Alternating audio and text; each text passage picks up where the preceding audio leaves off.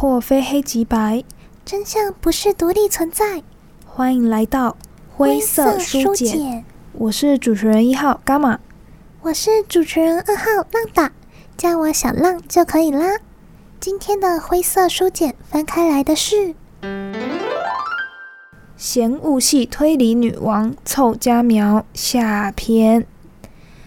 今天要延续上周的话题。挖掘推理小说家凑佳苗的故事。上周的前情提要大概就是这个，嗯，告白这部作品还有凑佳苗的写作特色。对的，今天的脚步会稍微快一点，因为要介绍比较多部作品。上周的告白是比较偏向冲击性的，有些人会说是悲剧 （bad ending） 类型。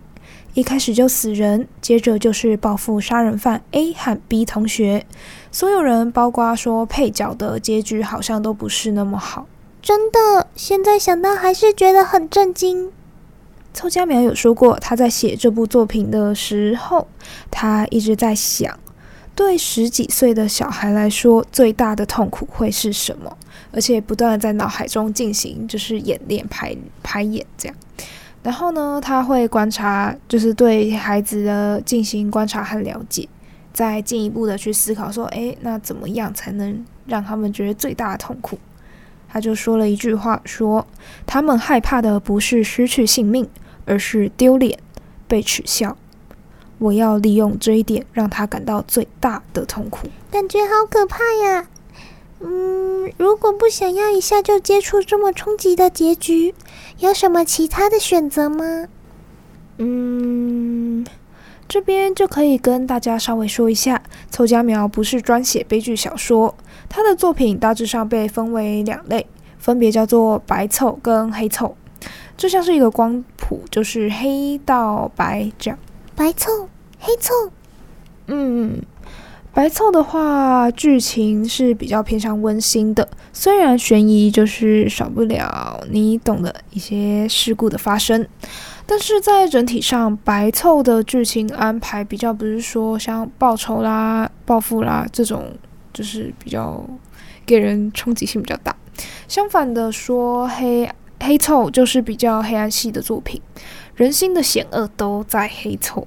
像是上周提到的那个告白，它就被分类在黑凑。那我想听听白凑的类型。好啊，虽然白凑少了那种冲击性，但是我个人觉得故事整体还是很有趣的。那白凑的第一本就来说说《往复书简》好了，跟我们的书简一样哎。对的，你也太可爱了吧！《往复书简》顾名思义，它故事的呈现方式就是用书信来往。那往复书简内容大概在说些什么呀？往复书简呢，它是由三个小篇故事构成的，三篇故事是独立开来的。嗯嗯。第一篇叫做《十年后的毕业文集》，呃，故事在说十年后呢，A 小姐和 A 先生他们举办了一场婚礼，邀请当初他们在大学的广电社社团朋友参加喜宴。那在这些广电社的朋友当中呢，名为千秋的女性却缺席了。千秋，呃，一个蛮要好，然后在国外的朋友 B 呢，他就借由这一次的婚宴，再次与 A 小姐还有 C 小姐取得联系，希望可以从他们的口中，就是得知他的好友的消息。哇，离奇失踪案吗？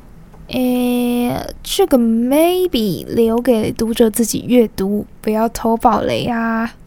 哇，那你在私下跟我说，嘿，好哦。到底在干嘛？这篇故事我有很喜欢的话要念给大家听，我觉得算是蛮有道理的一句话。我觉得假设实在是一种很有杀伤力的玩意。脑筋好的人想着说，是不是这样呢？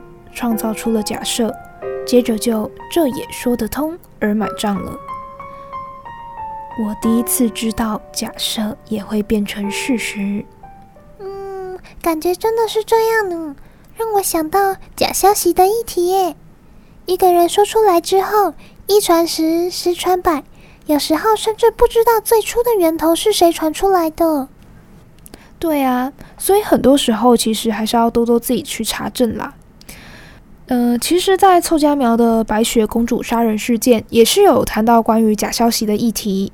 在这个故事中，我们常常会去相信，就是这些第一人称独白所说的事情，但这也终究是每一个人看待事情的方式。如果你要完全的去拼凑故事，我们会需要更全面的说法，就是更多人的观点陈述。这样，哇，好深奥哦！也没有吧？到底，哎呀，真是太害羞了。然后这篇十年后的毕业文集，大概是少数悬疑作品中没有死人的故事，所以如果不喜欢死人的观众呢，可以好好的去看一下。哦，那第二篇在说些什么呢？第二篇的名称是《二十年后的作业》，个人是觉得算偏温馨，但是有淡蓝气息的一篇。蓝色气息，呃，就是忧郁的意思啊，阴暗的色彩，让我想到上周说的阴翳中渗透微微的光晕，这篇真的蛮有这种感觉的。然后这个故事呢，是在说一位 A 先生，这个 A 老师，他接受了二十年前一位恩师 B 的委托，拜访了六名以前曾经发生一场意外的学生，在六个人的见面与谈话中。也有发现，就是这个 A 先生，他有发现到，哎，自己跟这个事件有某种程度的关系。那这个真相在六次的会面中逐渐的完全，看到最后就整个觉得超赞。写这个信件，就是这个老师要他写这个信件，除了是关心当时事发的六名学生外，还有什么不为人知的秘密呢？就非常的精彩，这样。哇，这样的话，人物设定好多哦，一二三四，大概有八个人呢。对啊，凑佳苗的作品人物独白蛮多样的，而且通常在人物独白第一段后，你就可以大概知道那个人物的形象和特质。真的好厉害呀！如果稍微大意一点。人物的口吻、想法很可能就会让读者出戏呢。的确是这样，没错。而且老师笔下的人物，很多时候我都觉得仿佛可以看见他的模样，那个说话的语气啊，他是怎么样的一个人呐、我觉得老师用独白对话的方式，把一个人塑，把一个人物塑造得非常有特色。你会知道说，哦，这个讲话的应该就是 A，哦，那这个应该就是 B，这样。至于第三个故事，十五年后的补习。嗯嗯我个人觉得是最哲理的一篇，然后，然后就是放闪的一篇啦。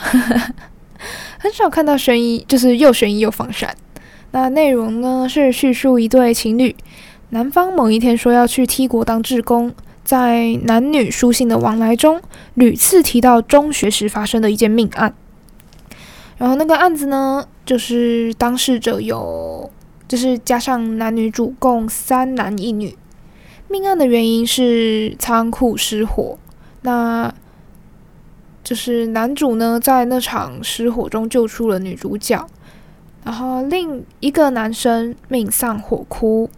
隔一天，就是另一个男生也就跳楼自杀了。反正生还者就是那一对情侣。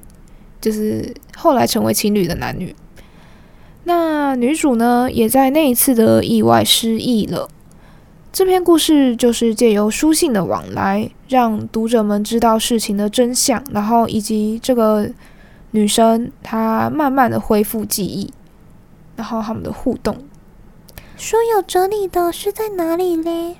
就是故事中，他们有提到说，关于零乘以五等于零的叙述，就是关于零啊，零这个概念。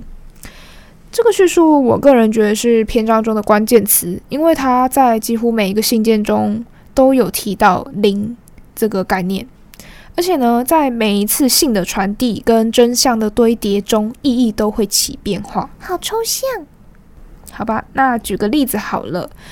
这个零是什么意思呢？它在这个故事中，它可能是一种因为女主角失忆，所以痛苦的一笔勾销，就是零。那也可能是一种夺人性命的重罪，就算用谎言也不能化为无形。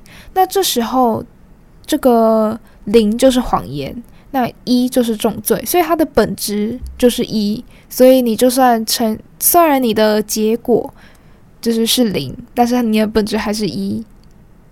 那更就是也有其他的描述，就是你没有犯任何罪，无论你说多少谎言，仍旧无法把罪揽在自己身上。那这个时候可能零就是一种你根本没有犯罪，你的本质就是零，所以你无论再成加多少谎言，你的结果始终就是零，你没有把办法把罪揽在自己身上。那我个人是觉得说这个零的概念蛮好的，然后用这个概念去玩，我觉得很有趣，可以自己去体会一下那种感觉。那你觉得看完这本书有什么整体的感想吗？哎，我自己觉得是有两点啦。第一点就是我觉得这一本书在建构事情的方面很厉害。呃，虽然它是那种信的往来。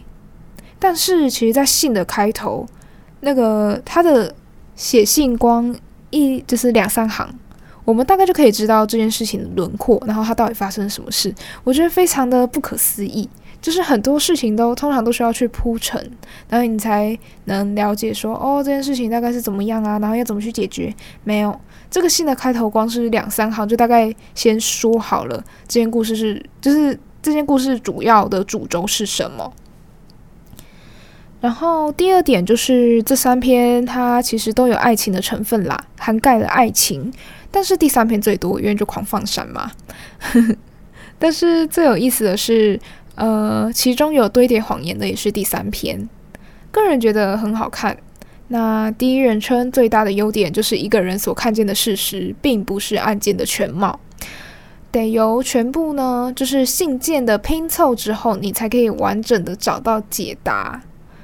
对，最后是这个将零的概念呢，就是第三篇刚刚有谈到零的概念嘛。嗯嗯。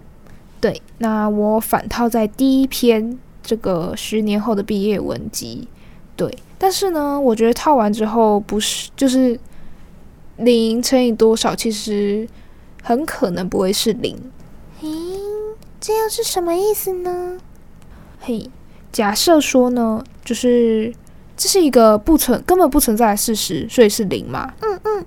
当被脑筋好的人提出来，谣言等谣言假装是一，嗯，那最后结果可能就是一。这就是就是不存在的事实被脑筋好的人提出来之后，它是有可能变成真实的事情。就是最后显现在社会大众的事实可能就是一，虽然它本质是零，就根本就没发生这件事。这是在看完这本书的时候有想到的观点。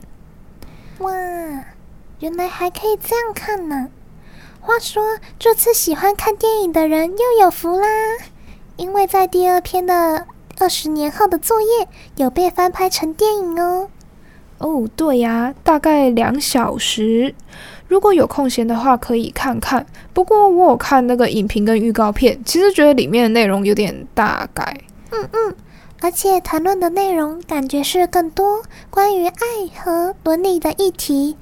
伦理就是人与人的身份关系，像是君君臣臣、父父子子、师生啊、夫妻啊、男女朋友，都是一种伦理的关系。诶，对，然后呢，我们就是尽量以不爆雷的方式推荐大家去欣赏。虽然评论中有看到说，就是往复书简的第二篇二十年后的作业是最好看的，呃，但是其实我不是这么认为。对，你刚刚有说第三篇对不对？哦，对啊，我比较喜欢第三篇。其实我觉得那个象征性那个零，就是贯穿整个信件。那他在信件中的变化值得去一看。话说回来，这个第二篇二十年后的作业，它里面有谈到说六个小孩的变化。说到这个啊，就会让我想到黑凑的一本《赎罪。我们下半场再继续介绍黑凑的部分吧。中场音乐时间，今天要为大家带来的是凑佳苗系列的改编作品中《为了嗯》的主题曲，Yaeli Leo 演唱的《Silly》。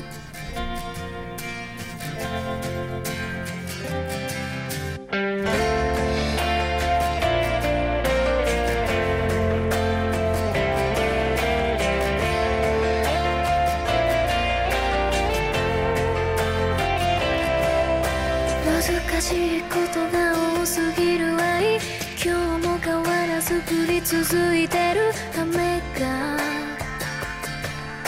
吐息の隙間で名前を呼ばれ会えない日の孤独が消されるんだれにて。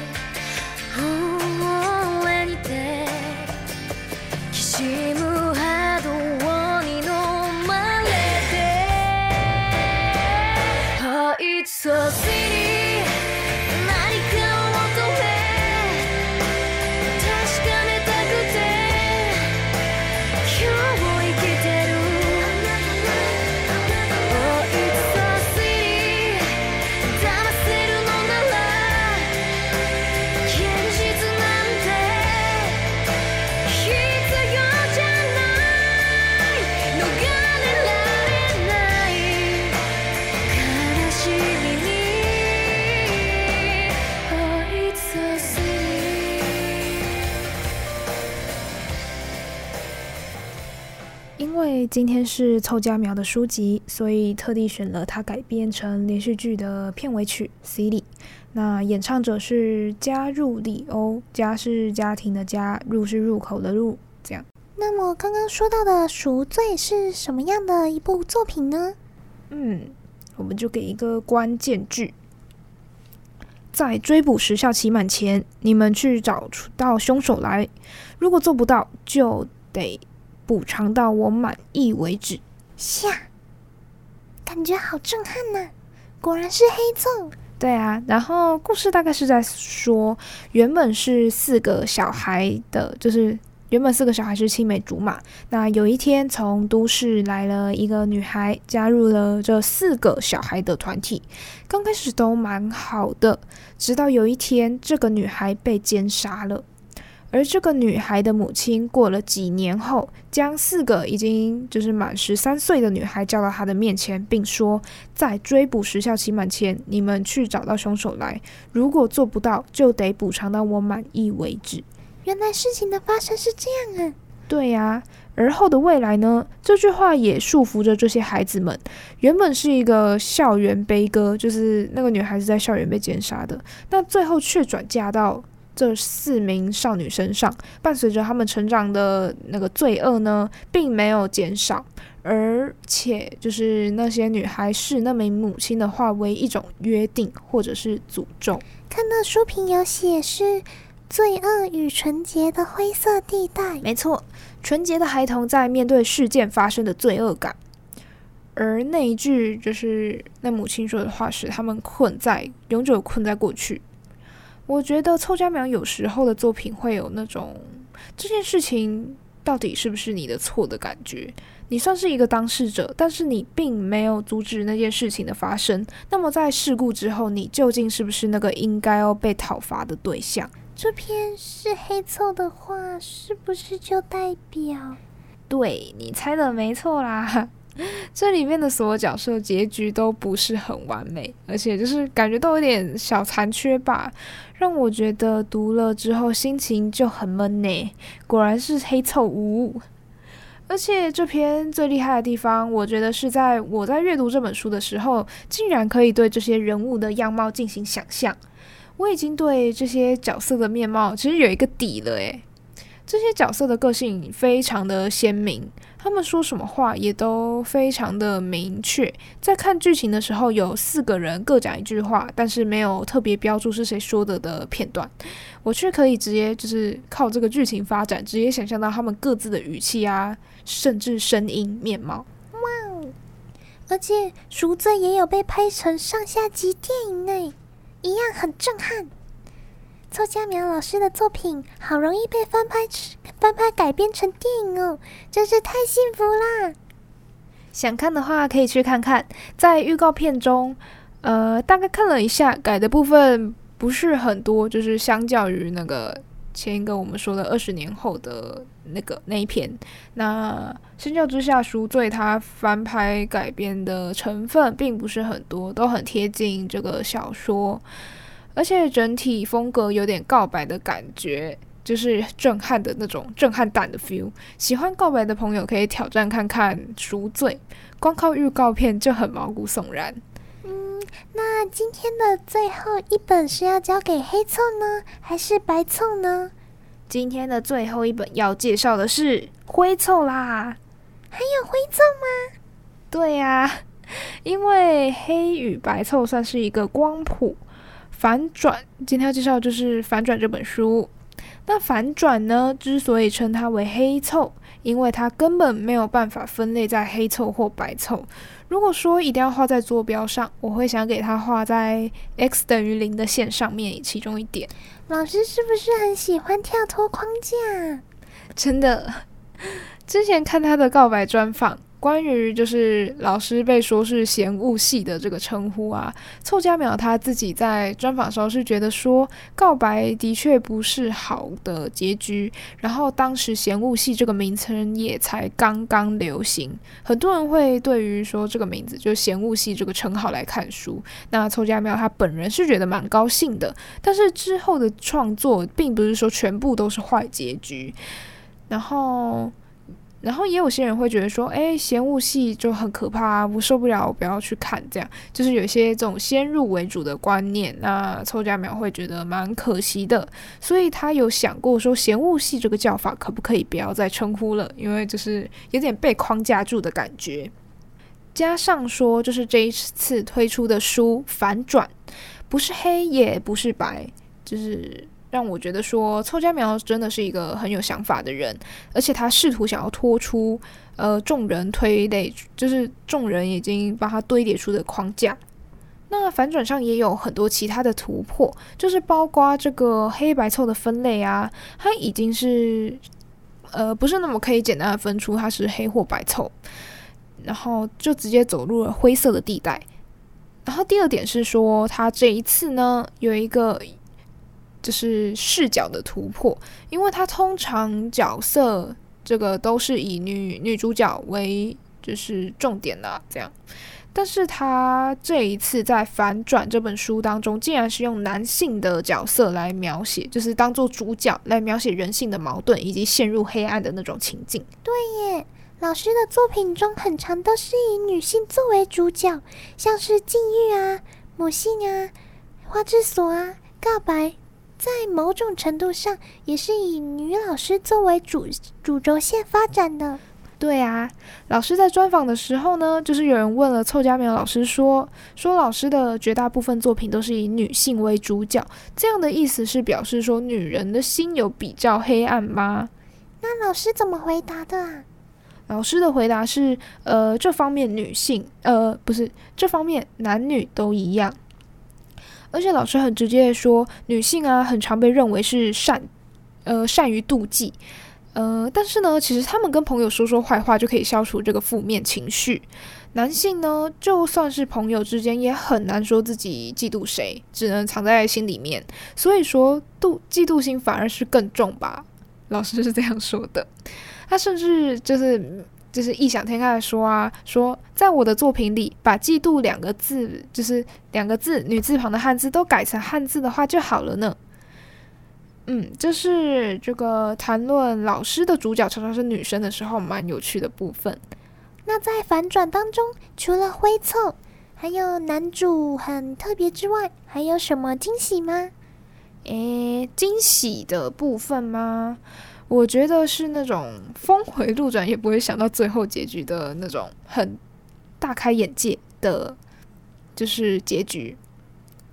如果要用意境来形容《反转》这部作品的话，我想想哦，诶，它就是一种陷入黑暗，然后慢慢要脱离黑暗，找到救赎和希望，然后再掉入深渊，这样 看完这部作品的时候，我又再一次被骗倒了。每一次看凑佳苗书，呃，其实我都会想要慢慢自己去推敲结局，就是说，诶，其实 A 是什么人，然后，A B 其实他做了什么，他是不是做了坏事这样？但是我总是没有办法完全的推敲出来，每一次一定都会有地方被骗到。那我也觉得这个是悬疑著作蛮有趣的地方。另外，呃，男主。其实在这次的人设当中是有一个自卑情怀，我觉得算是日常生活中很常会有的情绪吧，就是认为自己不是那么好，然后总是依附在别人身旁那种感觉，所以说蛮有共鸣的啦。这边也帮大家查询到，反转有改编成电视剧，最后结局有另外做处理，所以会跟小说中的结局有些微的不一样哦。好诶。下一次呢，我们就来一下这个歌曲的单元。我们下一次呢，想要介绍一个日本的音乐团体 Sekai no Owari，中文名称就是世界末日。所以呢，最后我们就来说一下主题的名称：虚幻与现实编织成歌 Sekai no Owari。如果有任何问题，或是你有想要回馈的意见呐、啊，分享的分享你的想法，都欢迎写信到 g a m m a 小老鼠 a l u m 打 c c u 打 e d u 打 t w 全部小写哦。对，就是。小老鼠后面都是学校信箱，这样我们会回复您的信件，然后如果有时间的话呢，也会在节目上和大家进行分享。那么感谢您的收听，下周四同一时间晚上七点，灰色书简，我们下周见。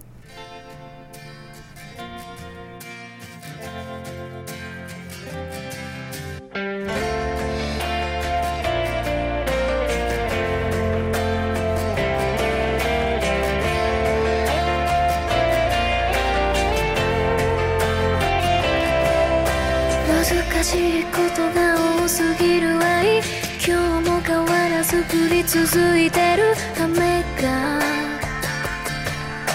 吐息の隙間で名前を呼ばれ会えない日の孤独が消けされるんだれにて。